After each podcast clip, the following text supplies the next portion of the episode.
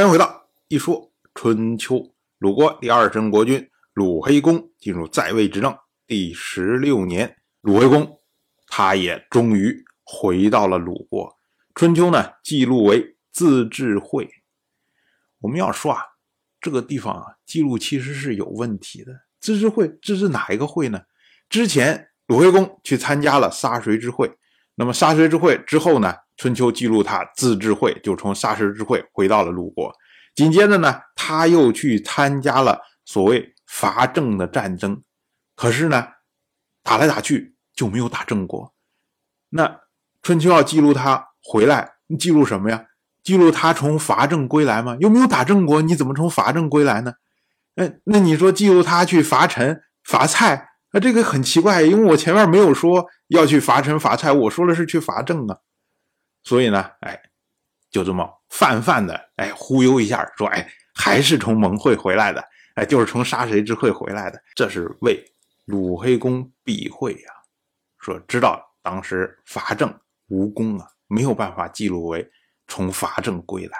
到了本年的十二月二十三，鲁国杀掉了鲁国的公子鲁燕。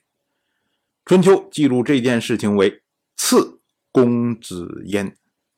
我们要说啊，刺公子燕，感觉好像是有人把公子燕给刺杀掉了。但事实上呢，鲁国杀他的大夫，春秋记录的时候都是以刺来写的。那刺什么意思啊？刺实际上就是杀的意思。我们要说啊，春秋一般记录谁杀谁，那写谁的名都是谁的错。但是呢，在记录鲁国杀掉某个人的时候，把名字标出来，未必是这个人的错。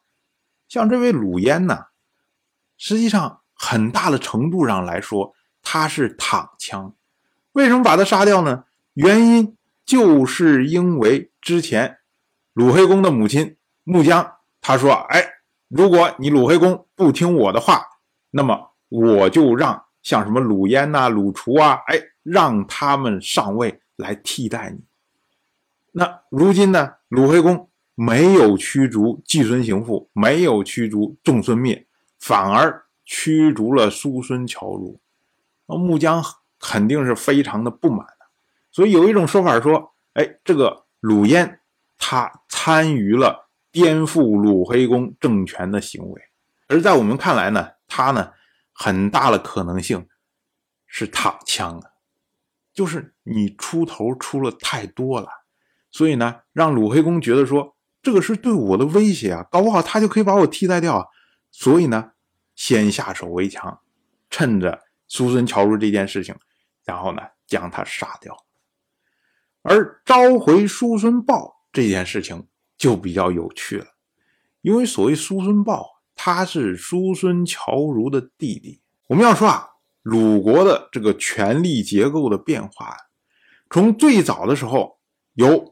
鲁国的先大夫长孙臣在上面掌管整个大政，然后呢，下面有鲁国的公子鲁随以及三桓的这么三个家族，像仲氏、叔氏、季氏。可是后来呢，张春臣去世之后，那么呢，就由鲁随上位，然后呢，来掌管鲁国的大权。在鲁随的时代啊，虽然鲁随没有办法说我一口气把三桓家族彻底剃掉。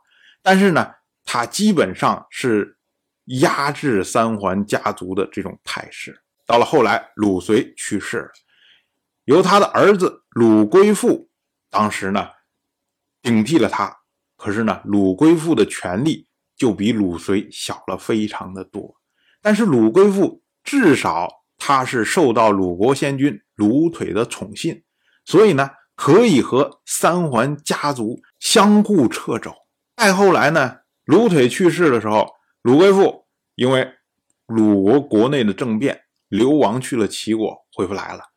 那么从本任国君鲁黑公继位之后，那么鲁国的大权就掌握在三桓这么三个家族手中啊。可是我们要注意啊，鲁国的情况就和晋国的情况是一样的。当你的外敌非常强大的时候。你内部相对来说容易团结，可是，一旦外敌消失的时候，内部就会出现纷争。